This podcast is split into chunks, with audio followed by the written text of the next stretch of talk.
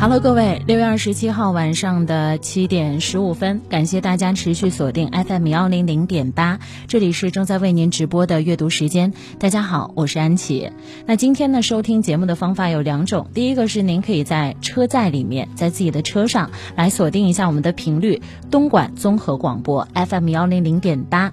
那第二种方法呢，是您可以。看一看视频直播，目前您可以在抖音里来搜索主持人安琪，主持人安琪，安呢是平安的安，琪是王字旁一个其中的琪，找到我之后就可以在我的直播间里，在我的节目里和我互动啦。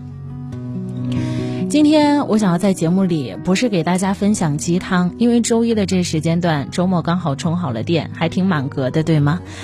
先和大家分享一句话吧：你相信什么，你就会遇见什么。很多人说啊，这是一个安慰剂效应吗？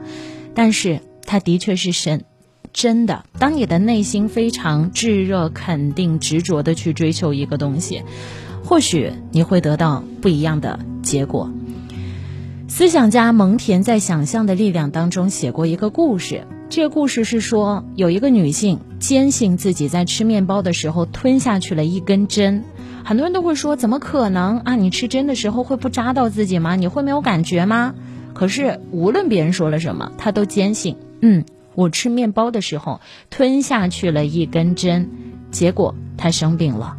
医生经过检查，并没有发现他的体内任何地方有一根针的存在，但是依然没有办法消除他的病痛。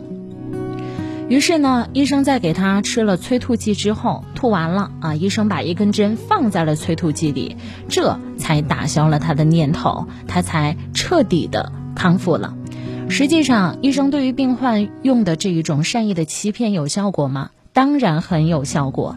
这个女士一直坚信。我吞下去了一根针，无论别人说了什么，无论 X 光的照片里显示了什么，他都深信不疑。所以这会导致他非常的难过，非常的遗憾，因为他无时无刻都觉得是我吞下去了一根针。实际上，根据俄勒冈健康和科技大学的调查，医生开出的处方里大概有百分之三十五到四十五的安慰剂。这种心理现象叫做什么呢？就叫做安慰剂效应。当一个人内心拥有了相信的力量，就会吸引到更多的能量，收获到很多的结果。比方说，你相信什么，就会来什么。如果你在工作的时候，你相信自己会取得很不错的成绩，你的未来会一帆风顺，那你就坚信着，你的这一份坚信会反作用给你，这种力量是鞭策你不断的往前走。再比方说，你在考研的时间里。很多人都说：“哎呀，放弃吧，你准备的时间太短了，要不然明年再来，今年先去感受一下。”可是你打从心底里相信，我一定能考上，那结果大概率是不会辜负你的。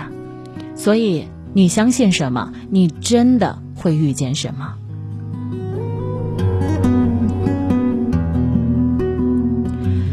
相信努力。努力也会回应给你。新东方的创始人俞敏洪最近和他的东方甄选火了一大把，很多人会在里面去选择购买一些东西。很多人也会评价他说：“俞敏洪不得了，做什么像什么，做学校开遍了全国，甚至很多个国家啊，做直播，短短不到一年的时间就彻底火了起来。”俞敏洪写过一篇《相信奋斗的力量》。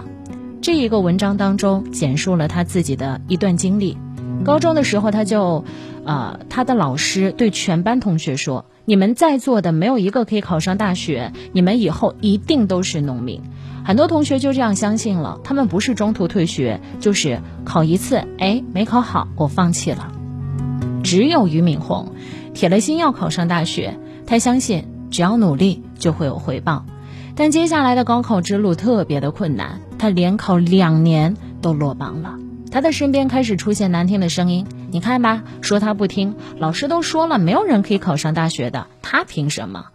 还有的人说你呀，就你，你是考大学的料，你好好当一个农民种地就好了。甚至还会有人嘲讽他说，你戴了一副眼镜，你就想冒充大学生，你们可错远了。俞敏洪呢？从来没有被这些闲言碎语所打扰，没有人看好他，没关系，他就自己鼓励自己。他在心里默念：“俞敏洪，相信你自己，你一定可以考上大学的。”就这样，他白天会去地里干活，晚上呢是在没有灯底下来学习，每一天都会学到半夜三更。凭着这一股不服输的劲头，第三年，俞敏洪终于考上了北大，人生来了一个大的逆袭。你看，在人生的赛场上，有人不战而败或者中途放弃，往往不是因为能力不够，而是因为不再相信。我之前看过一番话，说，你知道人和人之间比的是什么吗？当你们在同一个长跑的时段，其实比的并不是天赋，因为你们还没有到达那个量级，你们比的是谁更努力一点，谁更坚持一点。我突然想到了，在我去年十二月二十五号、二十六号考研的时候。我的老师呢，在考研之前差不多一个月的冲刺时间，和我说了这么一段话。他说：“其实。”能够走进考场的，一般都有可能会拿到很不错的成绩。你知道为什么吗？因为你坚持到最后一刻，你已经打败了百分之三十的人。因为差不多每年的考研会有百分之十几的人放弃，根本不会走进考场，还有百分之十几人的心态是躺平啊，无所谓，我今年去试一下水，实在不行我明年再来，没有那么强烈的渴望。所以当你走进考场的那一刹那。你不断的鞭策自己，前期复习准备很好了，那你的考试成绩大概率不会给你一个很差的结果。